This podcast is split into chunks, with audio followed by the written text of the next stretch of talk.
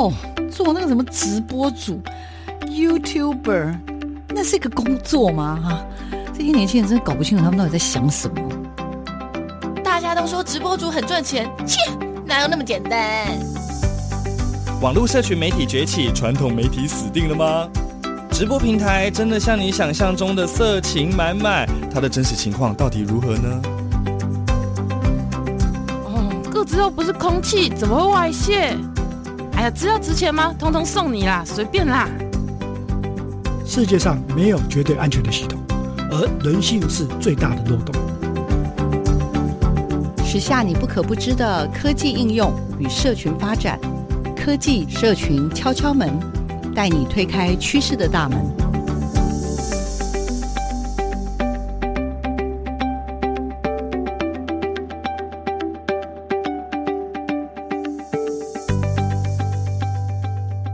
收听每个礼拜六上午的科技社群敲敲门，我是主持人小黄老师。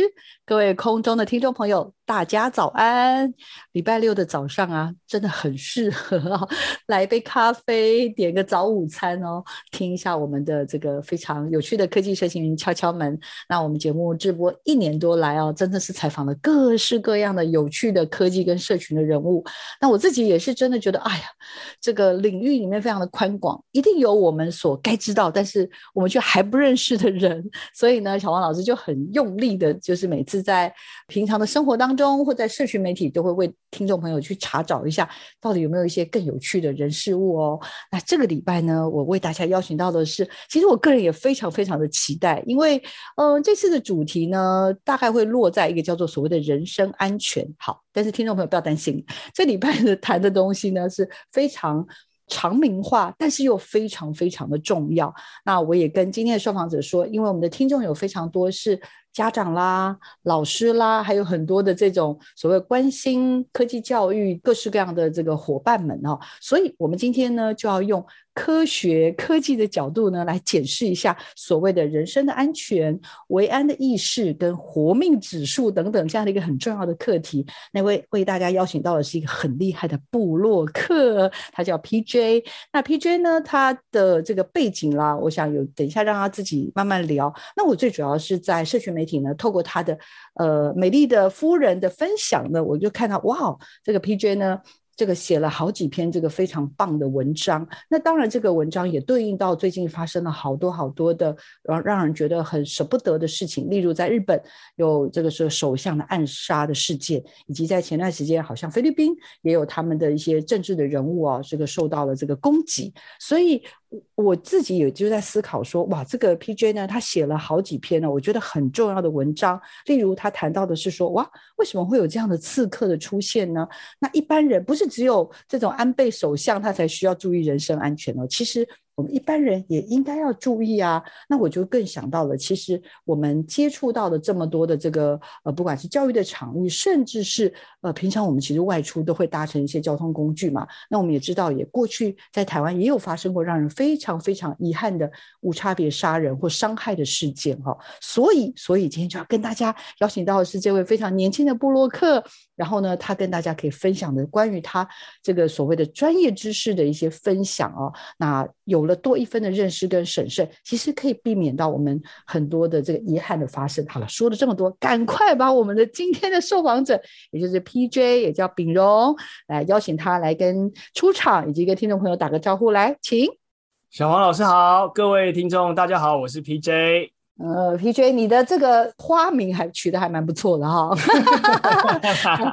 我我想要跟大家。介绍呃，你的部落格或者部落客哈，那它叫做什么？人身安全的部落客还部落格是吧？你要不要自己介绍自己好了？好，好不好？大家好，呃，我是 PJ，不过我在部落格上面显示的叫做 Mr. Living Room 哦，因为这个跟我以前在学校这个人家。听到我名字后会有的一个反应就是，哎，你跟这个 living room 这个单字很像，所以我就用这个单字当做我的这个部落格的一个笔名，叫 Mr. Living Room。那我的部落格是在呃 Vocus V O C U S 里面做刊登。那刚刚老师也提到我，呃，除了这个网络上写文章当部落客以外，其实我从事人身安全工作已经十三年了。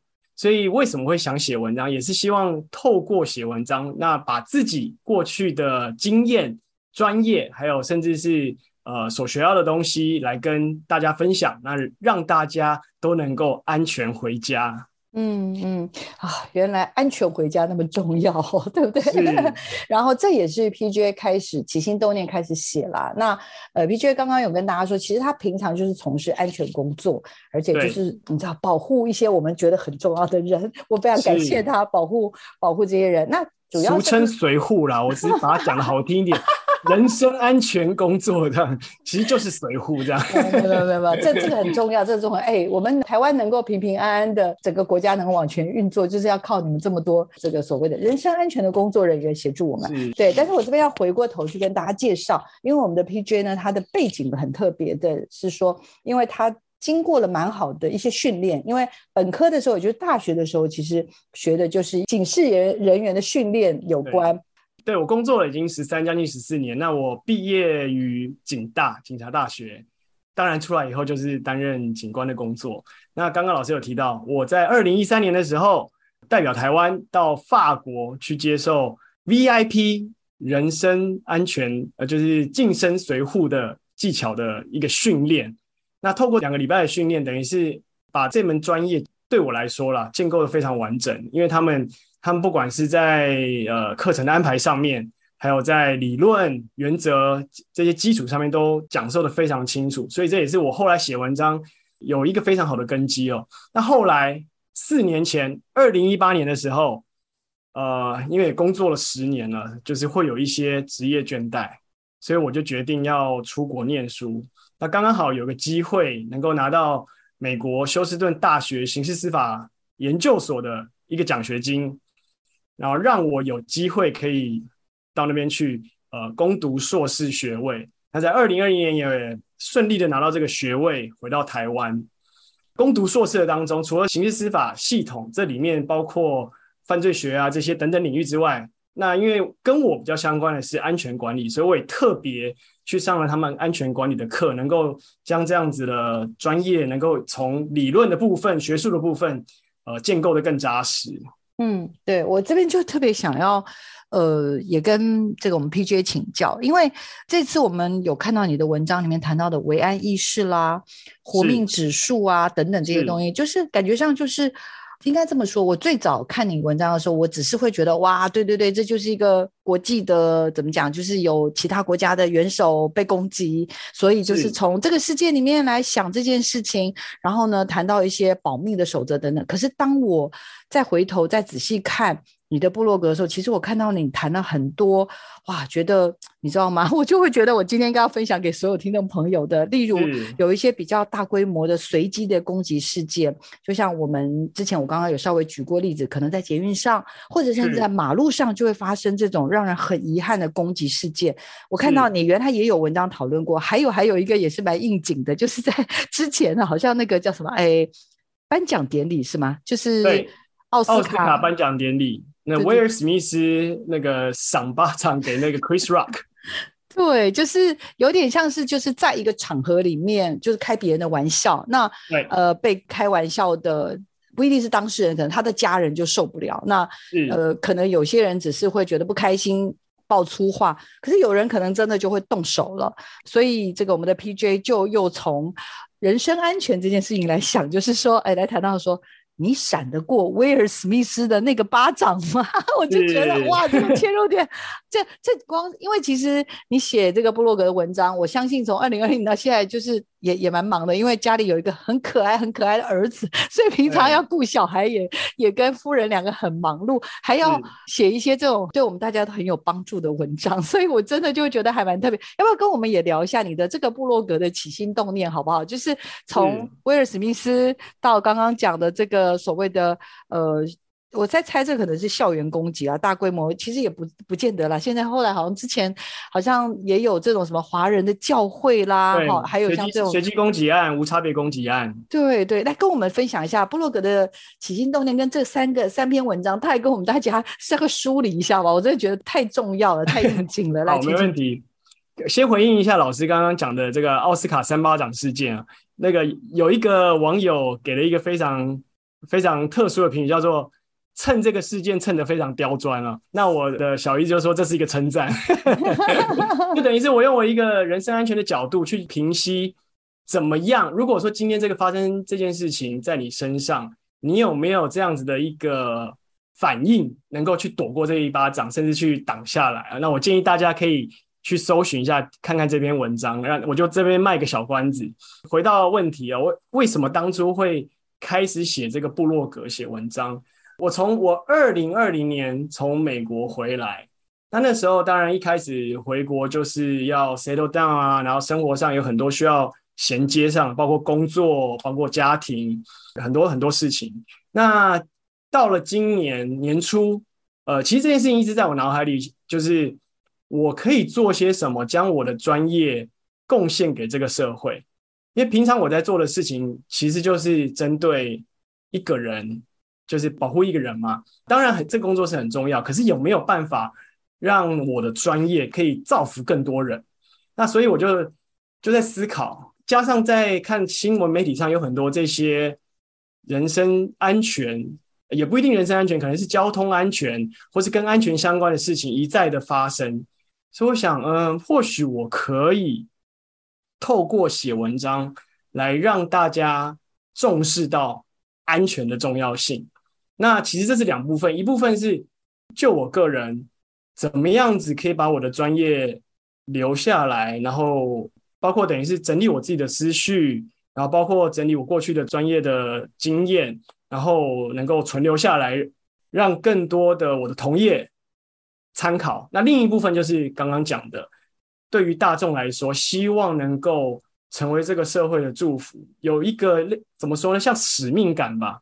传教士是传福音嘛，就是信仰部分传福音。可是我呢，把这安全当做我的使命，希望能够让更多人知道，然后少一点这个遗憾的事情发生。嗯，大概是这个样子。嗯，我我一定要就是帮我们的 PJ 呢留一个梗，但是我。特别推荐大家可以去网络上，也就是方格子这边呢，去找 Mr. Living Room 的 文章。然后在这一篇呢，这个人身安全的这一篇，你能闪得过威尔史密斯的那巴掌的 ending？因为其实它里面讲到，我觉得还蛮特别，就是欢迎大家去看的是，就是要怎么闪过。有很多种方法，然后但是可能透过一些手势是，是有机会是，是有机会解救你自己的。好，这第一个。第二个我觉得还蛮特别的，就是说他说最后一句话我非常喜欢，叫祝大家都可以闪过生命中突如其来的一巴掌。这一句话写得好，因为我想啊，我想这个 Chris Rock 从想都不会想说他在奥斯卡的舞台上会这样被扇一巴掌。那意思就是说，大家都有这个机会，可能不一定是一巴掌，可能它是一个天外飞来一个拖鞋啊，或什么的。但是透过这样的一个观念的宣导，希望大家都能够躲过。嗯，真的真的。那威尔史密斯的这那一篇呢，我自己觉得就已经很精彩了。那除了安倍的那一篇之外，就这个就是我其实我今天也是会很想问，就是说，是碰到这些大规模随机的时候，其实就会有一些。应变方案嘛，好，这是第二篇。那我们先来看看安倍这件事情，好了，是，因为安倍这件事情其实真的有很多很多人有各式各样的讨论，就觉得，哎，是怎么回事？是日本人，日本的整个的那个警护的，到底他们是睡着了吗？还是说他们就是一个非常强调和谐的社会，所以都不认为会有这样的事情发生？到底怎么发生？这是大家在讨论。第二个就是怎么样这样的。悲剧不会再重演，而这个悲剧的重演可能不只是在日本，可能像刚刚我分享了，好像在菲律宾前几天也有类似的事情，然后还有我们也不敢说，我们都不希望有，但是万一万一又有可能有下一个这样子的瞬间的时候，我们该怎么做？所以。呃，PJ 这边提出的是一般人也看得懂的十三条活命守则啊，一定要跟大家分享一下。来，跟大家在不破梗破太多的情况之下，我自己觉得还是蛮多可以说的。这篇真写得好，来，请。好，没问题。呃，刚刚老师提到哦，就是说为什么会发生这件事情哦？我不敢说自己是专家啦，但是以我们在这一行从业的人员，其实当然一看就知道那个问题在哪里。甚至不要说，昨天我才跟我妈妈聊天哦，她就说：“那个安倍那水浒怎么会这个样子？连我们平常人都知道，枪一响就要把老板压下来啊，就带他逃跑啊，怎么会这个样子呢？那当然这部分呢，我就不多做评论，因为大家都有一双眼睛，我相信大家都有自己的想法。所以我在写这篇文章的时候，我是以一个怎么样我们可以避免这样事情再发生的角度去写这篇文章。那我们不破梗，但是我把这十三点。呃，跟大家分享，然后大家有兴趣的话，可以点进文章去看。这包括四个部分：事前的规划、现场的执行、危害发生的当下以及平时的准备。那在事前的部分呢，包括有四点：事前沟通协调、落实风险管理以及制作安全计划、建立紧急通联。那在现场执行的部分呢，有五点：现场的再次确认、缩小守备范围。啊，安全区域的划分啊，第八点是先进未知空间，这个比较抽象啊。那但大家这个如果有看文章，应该就会知道。那在第九，保持情境觉察。那在危害发生当下该怎么做呢？第一个，善用手边的道具。再来，非常重要，脱离先于反制。那平常我们可以怎么做准备？有两点，第一个是加强身心的锻炼。那最后呢，就是随时意向训练。那基本上是这十三点。那我想待会儿我们还有更多的讨论哈。那这部分先让大家做了解。对，大概分成三个部分呢，就事前、对现场，还有就是发生的时候该怎么办，还有就是。好像平常平常那个比较像是一个心理素质，包括你身体的灵活强韧度，就是这个东西发生当下的时候，虽然是几秒钟的时间，但是你过去的累积，不管是你锻炼你的身体，还是锻炼你的心智，在那个当下都会显现啊。这个我简单讲一下好了，因为好啊，其实有一个很重要的，就大家会讲说，随护要有一个很重要的认知，就是。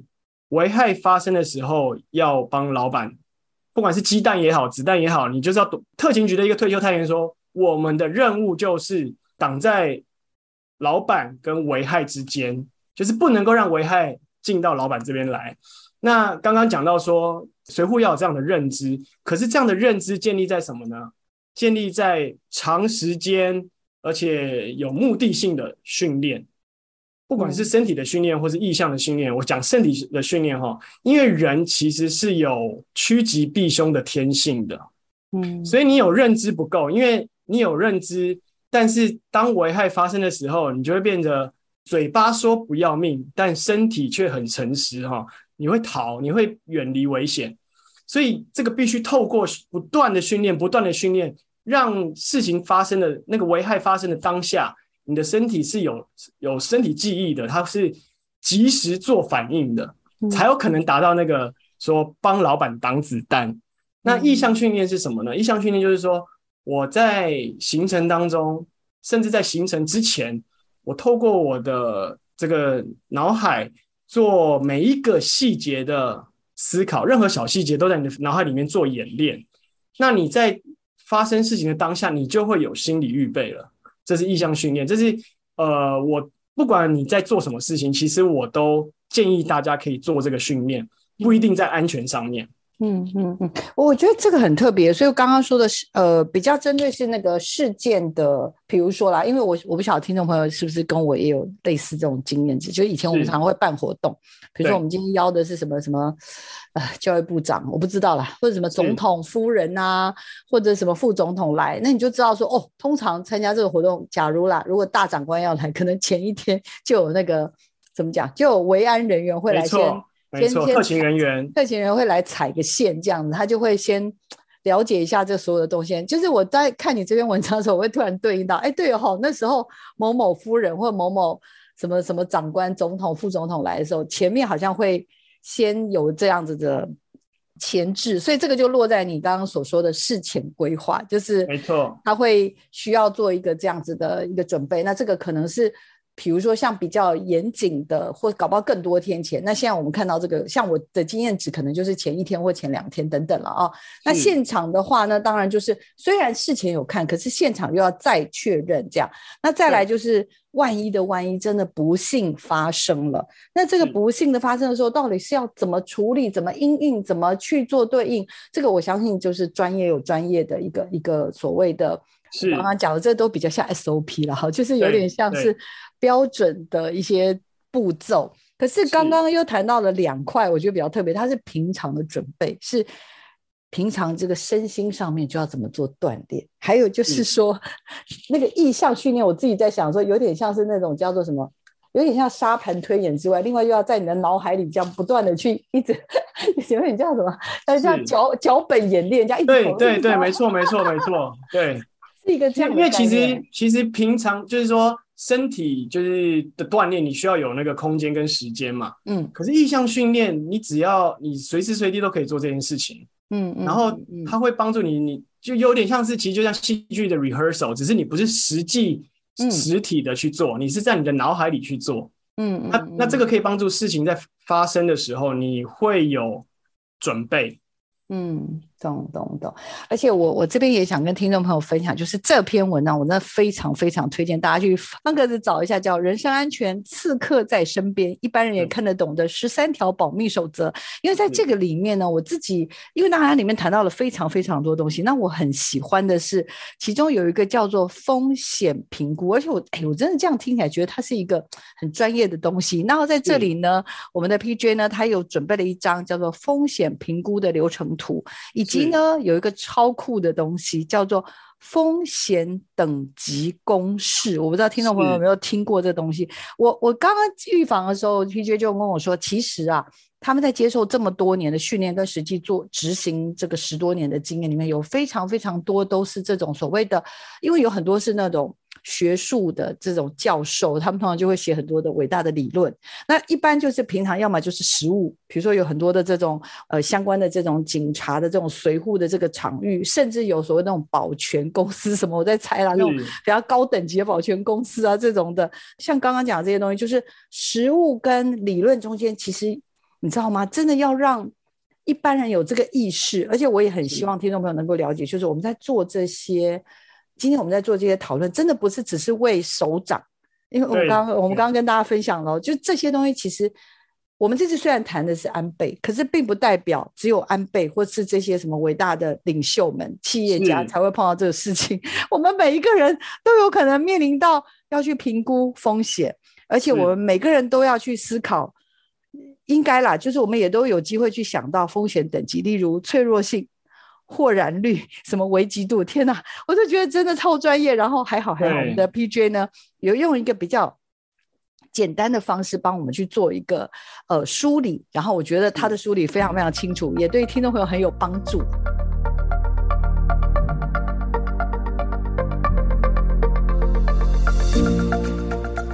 各位听众，大家好，我是人身安全部落客 Mr. Living Room，也可以叫我 PJ Lee。那今天呢，要跟各位介绍的是情境觉察，这在人身安全里面是非常重要的一个能力，也希望大家能够培养起来啊。什么是情境觉察呢？就是不管你在居家日常，或是搭乘大众运输工具，或是你参加任何的场合，你都要去做对你的环境多留意，然后甚至去观察。不寻常的地方啊，包括你认知在自己是在什么样的环境，身边有什么样的人，那附近正在发生什么样的事情，以及啊，在你周边的人，他们的肢体语言和脸部表情是如何。如果你已经发现有不寻常的地方，相信你自己的直觉，不要去忽略它，然后呃，赶快采取行动，不管是跟工作人员或者是站务人员通知也好，让。可能发生的危害可以降到最低，甚至不要发生，这就是情境觉察。介绍给大家，这样你了解什么是情境觉察了吗？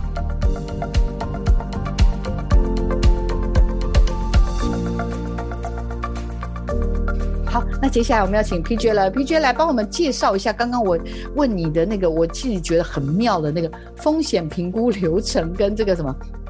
脆弱性、豁然率、危急度等等的 风险等级叫 risk level。那这些 risk level 听起来哦，真的很好像有点复杂。还有什么那种各种级数的？请用一个比较容易的例子来解释给我们听。风险管理、风险评估，其实它是一门学问。就是它是有很复杂各个因素，比如说我这边呃流程图有讲到价值评估、弱点评估、危害评估，还有你的效益分析跟成本分析，最后做出你的风险评估之后，你要有一个决定，决定是什么呢？就是你的风险管理，你面对这样的风险要采取什么样的手段去达成一个平衡，因为我们不太可能做到零风险。那所以说，怎么样去让这个风险降低？在我们做过价值评估之后、危害评估之后，我们去达到一个平衡，让这样子的风险不会影响到我们要进行的事情。那这是风险管理的部分。那风险评估虽然就是你不是部会首长，你不是总统、副总统，但是你会不会规划一个家里的出游行程？会嘛？大家都会去旅游，所以呢，这些旅游的地点。旅游的内容也是有风险，也是会有危险的。它不一定会是人身攻击，但是它可能会有其他面向的风险。所以这个这就是风险评估的重要性，让我们来决定说，我们面对这样的风险要采取什么手段。那如果呢，就一个政府官员的行程来讲，我这边举了几个例子、哦。风险就空间来讲，开放空间。的风险大于半开放空间，大于封闭空间。那这个大家就可以很清楚可以了解到，因为开放空间，你的危险的来源非常的广泛，你很难去控制它。最低风险的封闭空间，你只要管制出入口就好了。所以相对来说，这个风险的系数是低的。好，那再来就是出入的管制部分。第一个就是一般大众都可以参加那种开放式的。大家都可以来参加。那第二个呢是什么？做人别辩证的，它有个区域。那呃，我可以辩证你是报名这个活动，你就可以进来。嗯、你有那个、嗯、有识别证，对，识别证你就可以进来。风险最低就是最安全的，就是邀请制。嗯，你要收到我的 invitation，它是有名单的，嗯、你才可以进入到这个会场。那通常这种都是比较私密、比较小型的。那当然风险的这个系数就会。低一点，嗯，那再来行程部分就分公开行程，这是风险最高的；再来不公开的行程，再来最后是私密的行程。那人家说，诶，私密跟不公开有什么不一样？不公开的意思就是说，我不公开，但是他还是出入在这个公开场合，只是说我没有很大张旗鼓的把它 announce 出来。那私密的话，就是有保密的性质在了，这样子大家了解吗？嗯，那就对象来说。正副元首，那一定是风险等级最高，再来就是卸任的正副元首，再来就是部会首长，那就以以此类推哈。意思就是说，你这个人位置越高，可能越有权势，你的风险等级就越大。更何况还要加上说，这个人的行事风格，比如他是特别高调，说话特别具争议，然后那就更可能会有风险存在，被攻击的风险存在。我们这边讲的都是人身攻击的部分，不包括那些。自然风险哈，透过这样的评估，我们来看看这次安倍事件它的风险等级。那我们可以看得到这个地点，大家现在手边没有图，不过如果大家来看我的部落格的话，我有画一张图哈。嗯，它这个地点是在哪里呢？它这个地点是在一个车站前面的大马路，而且它不是在路边而已哦，它是在一个这个算是十字或者说丁字路口，它的背后呢，面对的就是。这个车水马龙的马路，前面呢是斑马线，而且旁边都是有车流可以经过的，嗯，完全无遮蔽物，是三百六十度开放的空间，而且主办单位没有做任何的这个设置哈，所以风险等级是多少？对呀、啊，对，一般大众得出入的场所，所以也是最高分，然后加上这种助选行程。嗯它是公开的行程，完全就是三三三呐，真的太可怕了！我刚刚听完，我已经整个鸡皮疙瘩都起来了。就是，而且而且他是卸任的正副元首，所以他这个风险几乎就是破表了。哦、那所以说，透过这样的风险评估，我们就要想说，如果说这个行程没有办法在我们的建议底下没有办法，这分几个哈？第一个就是说有没有办法取消不去？好，如果没有办法取消不去，那我们就要用相对应的维安手段去呃应付这样子的风险等级。那我们可以怎么做？我们可以建议主办单位做一些调整，比如说场地上的调整，那如果不能够调整呢，我们起码可以在这个环境上做一些设置，比如说我们常常看到活动会有背板，那如果说加一个背板的话，起码在这个舞台的后方就有视线遮蔽的效果。那是不是我们呃需要去配置的人员，起码可以集中在前面就好，后面就没有，就是做简单的配置就行了。嗯，那可是今天不是，今天我们的人数又少，然后这个危险的范围又很广，那自然出事的可能性就会很高。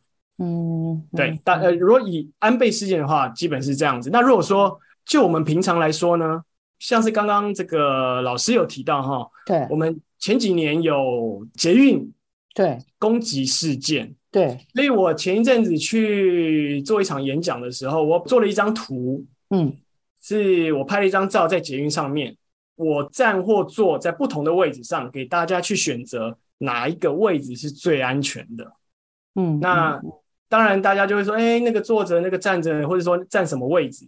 那结论就是，大家想一想哦，我们的危害是三百六十度的。我们应该在什么样的位置最安全？当然就是你背有靠，而且是有挡板的地方是最安全的。哦、嗯，那你站或坐哪个比较安全呢？当然是站着比较安全，因为它的反应能力是最快的。哦，对，那还有一个非常重要的因素哦，因为现在在捷运上，大家去观察，嗯，通常大家都在做什么？手机划手机，低头。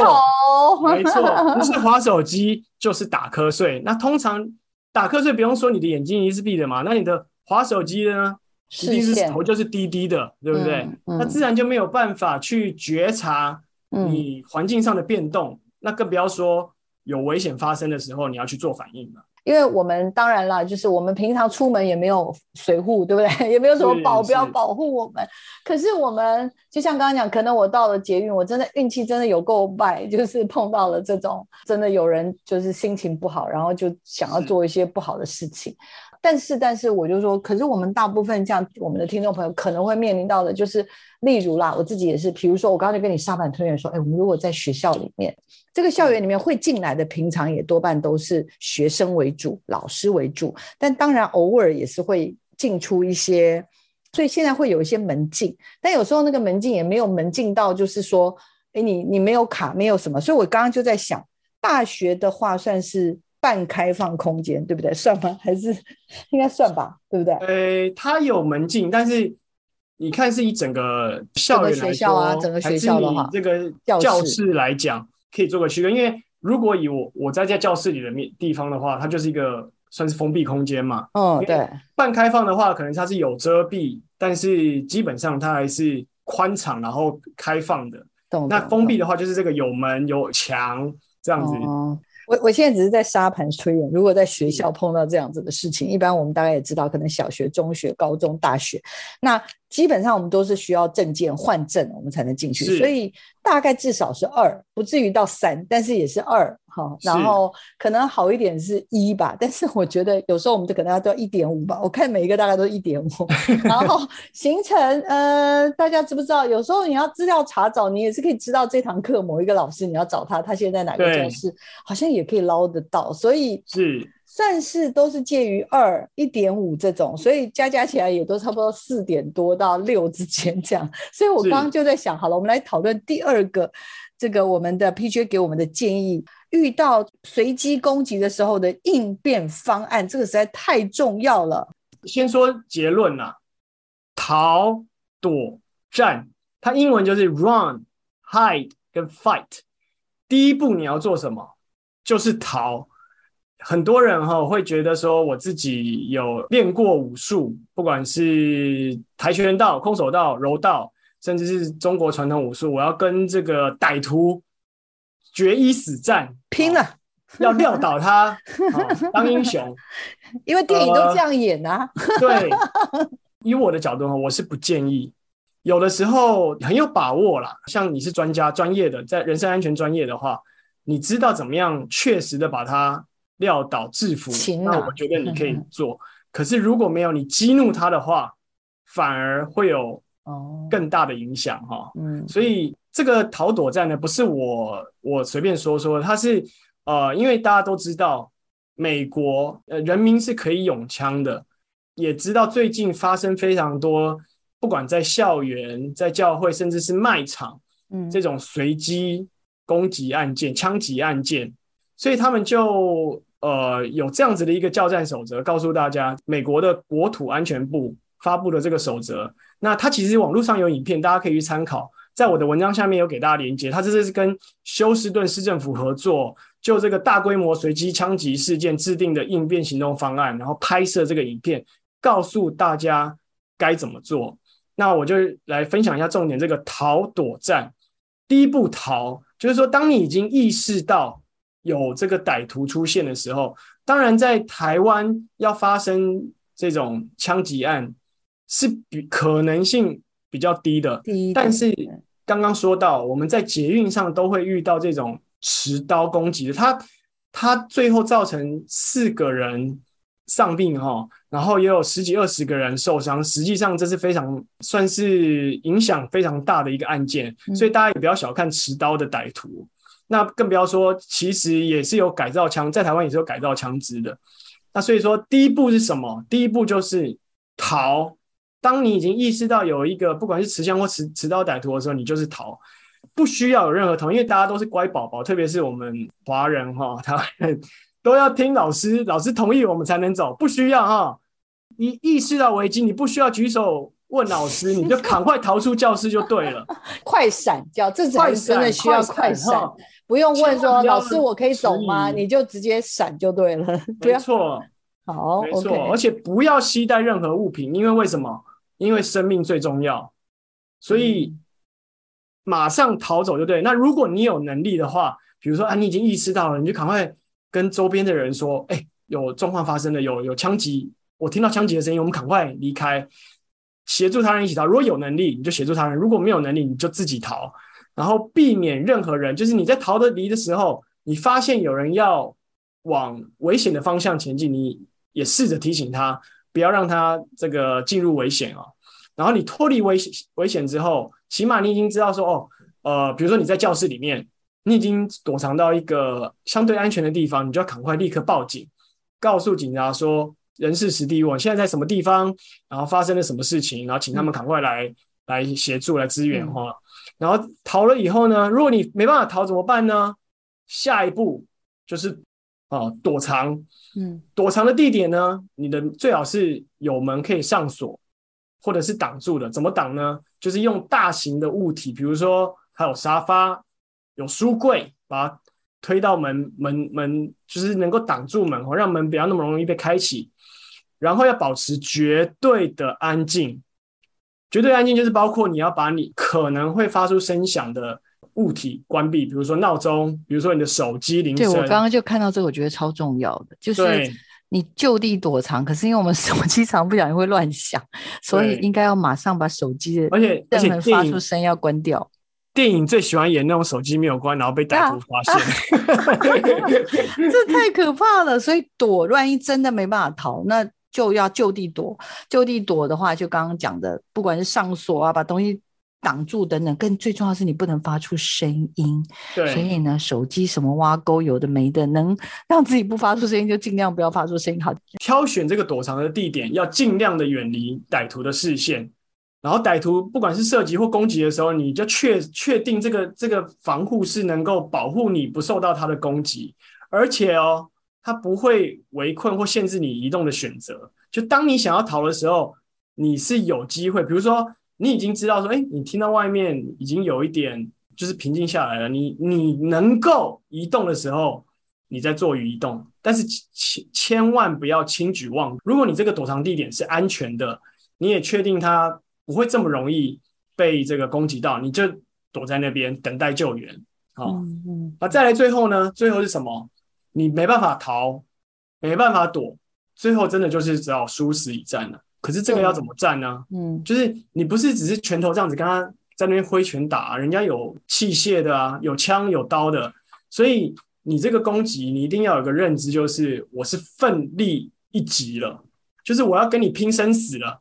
所以你身边有什么？有板凳，有这个这个榔头，有扫把，什么样子的武器是能够给人家致命一击的，你就拿出来用。那如果真的没有呢？就你身体最硬的地方。如果真的没有了，我相信也不太可能会有没有的这个这个地步。但是如果真的没有的话，你要采用肢体攻击，你就要用你的最硬的地方，手肘、膝盖，然后打他最脆弱的地方哈。而且你这个一定要是非常准确，而且确实给他一击，不然等他在做反击的时候，你激怒了他，反而会有更不好的后果。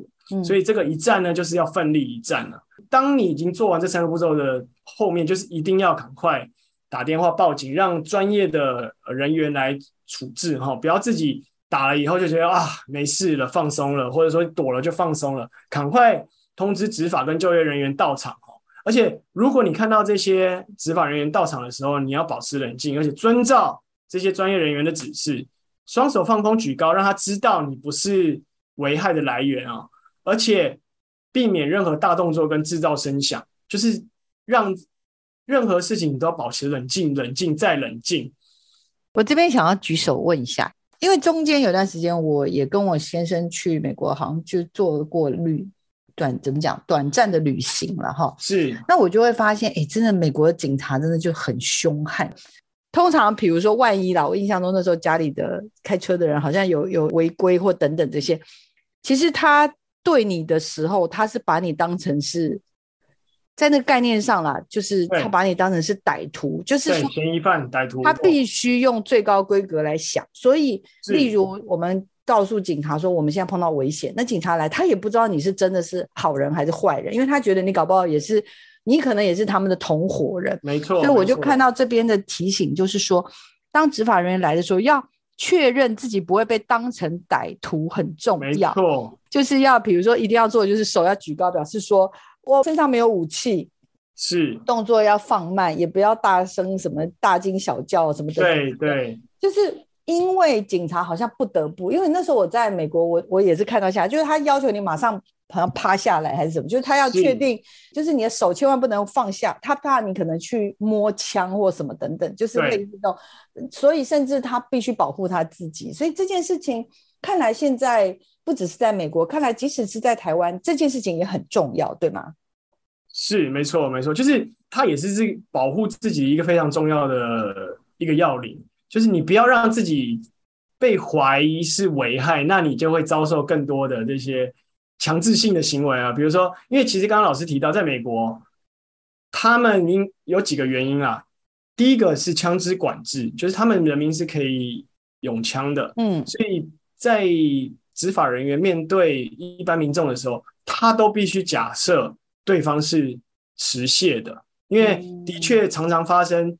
警察在做盘查甚至临检的时候，因为对方持械而受伤甚至丧命的案件，所以他们必须用最高的等级去看待。那另一方面，就是因为美国其实它是一个人种的大熔炉哦，人种非常多元，所以不同的文化、不同的习惯，然后加上这个呃他们的这个法规哈，所以有很多问题在里面，包括他们有这个吸毒的啦，然后这个帮派啊。所以，在美国的执法人员其实是真的是蛮辛苦的，而且不是只有美国，我知道其实蛮多国家都陆陆续续发生过这样子的，真的是无差别的随机的一些伤。对，看来美国也做了这样子的一个阴影跟准备，对吧？你说是从什么国土安全部？要不要跟我们介绍一下这个是什么部？Okay, okay. 我跟大家分享哈，美国的这个国土安全部是什么时候成立的？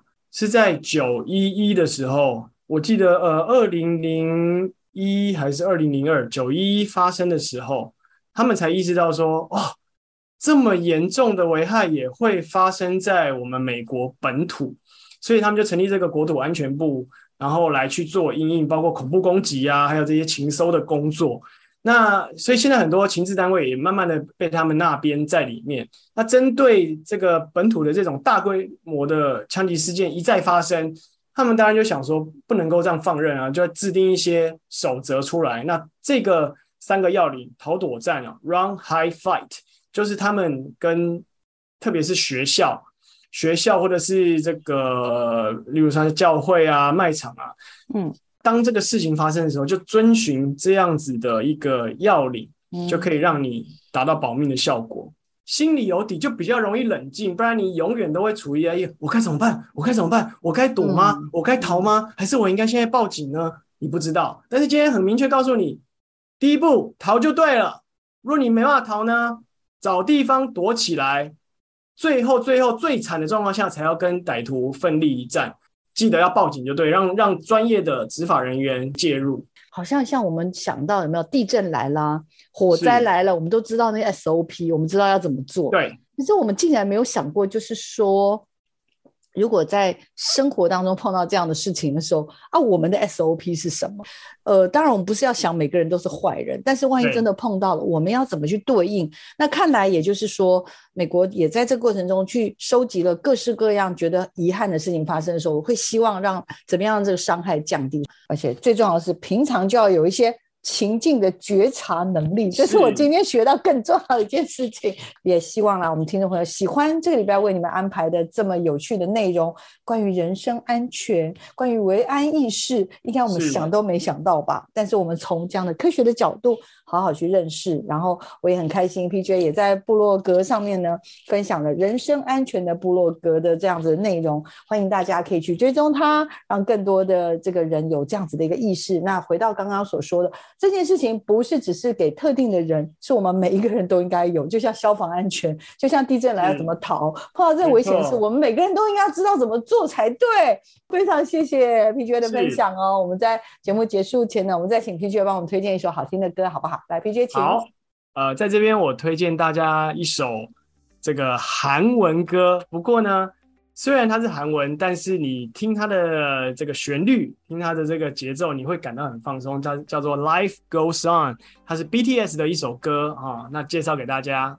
好，那我们就谢谢我们的 PJ 为我们带来这么精彩的内容。我们在《Life Goes On》BTS 这首好听的歌当中呢，要跟所有听众朋友再会喽。希望大家喜欢我们这礼拜为安排的这么精彩的内容，也请听众朋友持续锁定我们的科技社群敲敲门。我们下礼拜见。我们谢谢 PJ，谢谢，谢谢谢谢小王老师，谢谢各位听众，谢谢，拜拜。拜拜。